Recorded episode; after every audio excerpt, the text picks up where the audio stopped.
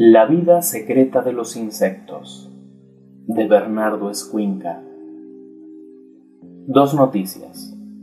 Uno, hoy voy a hablar con mi esposa tras dos años de no hacerlo. Dos, mi esposa está muerta. Falleció hace dos años, en extrañas circunstancias. Es mi día de descanso y la cita es hasta la noche así que aprovecharé el tiempo para estar en la playa. A Lucía le encantaba el mar. No se metía a nadar, le tenía mucho respeto, pero daba largas caminatas por la orilla y disfrutaba dejando que las olas le lamieran los pies descalzos. Curiosamente, en una ocasión, me dijo que cuando muriera, el último lugar al que le gustaría que arrojaran sus cenizas sería el mar. Una noche soñé que me moría y lo único que hacía era nadar, nadar y nadar en la oscuridad del fondo del océano como un pez ciego. No le puse mucha atención en ese momento. Nadie toma con seriedad a una persona sana cuando habla de su muerte, pero ahora lo recuerdo mientras meto unas latas de cerveza en la hielera y tomo un libro para tumbarme a leer bajo el sol. Soy entomólogo forense. Me dedico a estudiar los insectos que invaden cadáveres y que proporcionan pistas para atrapar asesinos. A los bichos les gusta dejar sus huevos en el rostro, ojos o nariz de las víctimas. La clave es relacionar los ciclos biológicos de los insectos con las etapas de descomposición del cuerpo lo que permite aproximarse al momento en el que ocurrió la muerte. Funcionan, en pocas palabras, como un reloj. Incluso se puede determinar si el cadáver fue trasladado de un lugar a otro. A los insectos también les gusta alimentarse de carne putrefacta. Algunos de ellos son moscas, escarabajos, arañas, hormigas, avispas y cien pies y son voraces. Los restos de un adulto humano expuestos al aire libre pueden ser devorados rápidamente. Los entomólogos llamamos a la fauna necrófila escuadrones de la muerte. Mi caso más famoso hasta ahora es el siguiente. Una familia se muda de casa. A los dos meses descubren y reportan el cadáver de un niño asesinado en el sótano. La policía los señala como los principales sospechosos. Sin embargo, al analizar los insectos que habían colonizado el cadáver, pude determinar que el crimen había sido cometido antes de que dichas personas se trasladaran a vivir a la residencia. Entonces se acusó a los anteriores inquilinos una pareja de ancianos que resultaron ser los abuelos del niño, auténticos perpetradores del asesinato. Una familia entera salvó el pellejo gracias a un puñado de ácaros. Hace seis meses, mi amigo Leonardo me dijo que conocía a un medio. Me aseguró que no era un estafador y que podía comunicarme con mi esposa. Lo escuché con respeto, pero me negué. Pertenezco al mundo de la ciencia, al mundo racional. Además, he visto suficientes atrocidades y cuerpos vejados de maneras insospechadas como para creer que existe un Dios, y mucho menos un más allá. El mal campea por todos lados, a sus anchas. No hay nada que sea capaz de detenerlo. Mejor que no exista vida después de la muerte porque es muy probable que el mal continúe reinando allí. Él insistió. Nada pierdes con intentarlo, y si funciona, resolverás las dudas que te atormentan. Yo te pago la sesión. No consiguió convencerme. Fue hasta hace tres meses cuando decidí tomar en mis manos el caso de Lucía que comencé a pensar seriamente en la posibilidad. El olor de los gases que se desprenden de un cadáver es lo que atrae a los primeros insectos. Pueden percibirlo mucho antes que el olfato humano. A veces, incluso, invaden a una persona durante la agonía.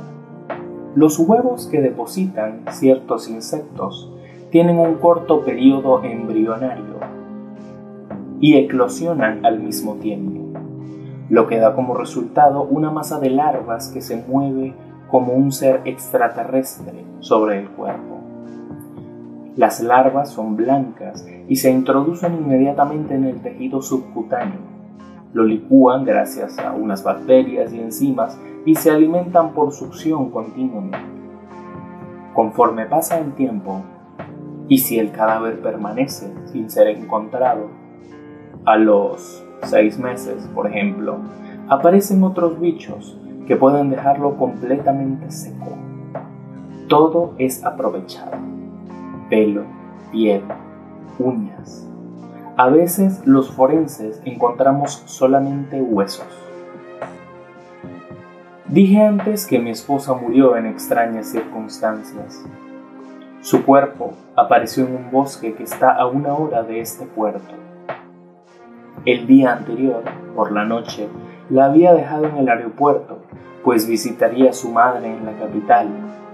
Hacia la madrugada, cuando yo ya estaba dormido, Lucía regresó a la casa, diciendo que su vuelo había sido cancelado debido al clima y que más tarde volvería al aeropuerto para tomar otro avión. La escuché hablar en sueños. Se metió en la cama y se recostó en mi pecho como era su costumbre. Cuando desperté, ya no estaba. Supuse que no había querido molestarme y que se había marchado en taxi. Pocas horas después, al ser informado del terrible hallazgo, tomé la decisión de no ser yo quien atendiera el caso. Mi superior lo entendió y mandó traer a Alejandro, un alumno suyo de la Facultad de Medicina. No quise saber absolutamente ningún detalle. Lucía estaba muerta. Había sido asesinada. Bastaba con eso. Nadie sabe a ciencia cierta de dónde vienen los insectos. Algunos estudios afirman que su origen proviene de los miliápodos, animales con numerosas patas y con tráqueas respiratorias.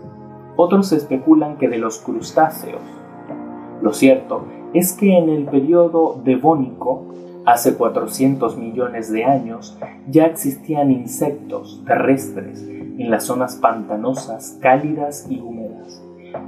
Y en el Carbonífero inferior, hace unos 350 millones de años, experimentaron su primera explosión evolutiva, al aparecer las alas y la posibilidad de volar. Los más persistentes y evolucionados de todos ellos son, por supuesto, las cucarachas. Curiosamente, nunca he visto una cucaracha rondando un cadáver.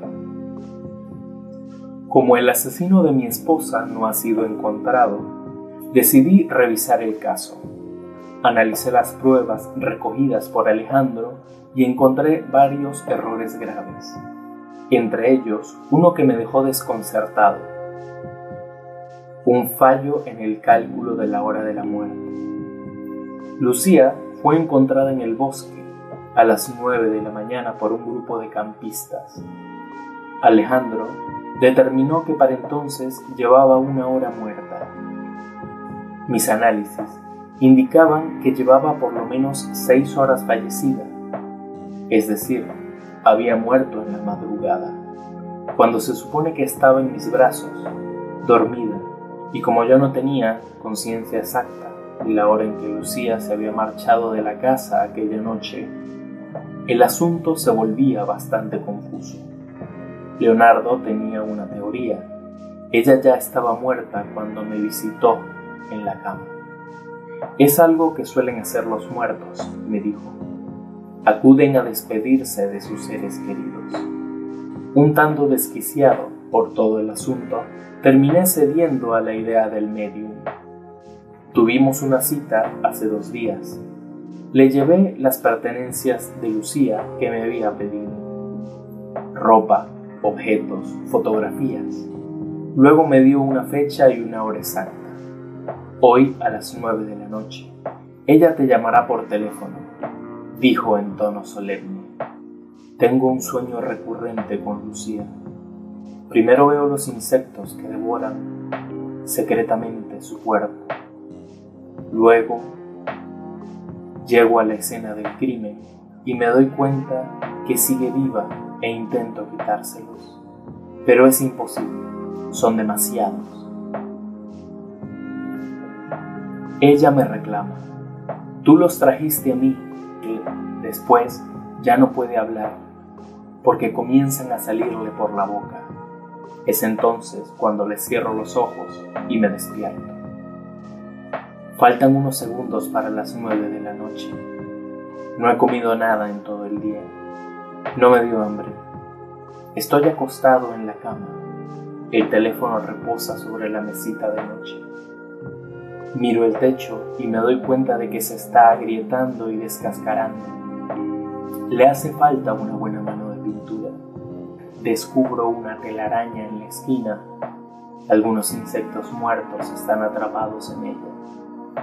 De pronto, uno de ellos tiembla, está vivo y lucha por liberarse. Justo en ese momento suena el teléfono. Una, dos, tres, cuatro, cinco veces. Descuelgo. Escucho el sonido del mar. Fin. Si te ha gustado el contenido, dale like, suscríbete y comparte con tus amigos. Eso ayudaría mucho a que este canal siga creciendo. También puedes seguirme por Spotify, YouTube, Anchor y todas tus plataformas de podcasting favoritas. Consígueme en Instagram y Twitter como arroba la senda opuesta. Yo soy Marco Losky y te doy la bienvenida a la comunidad de la senda opuesta.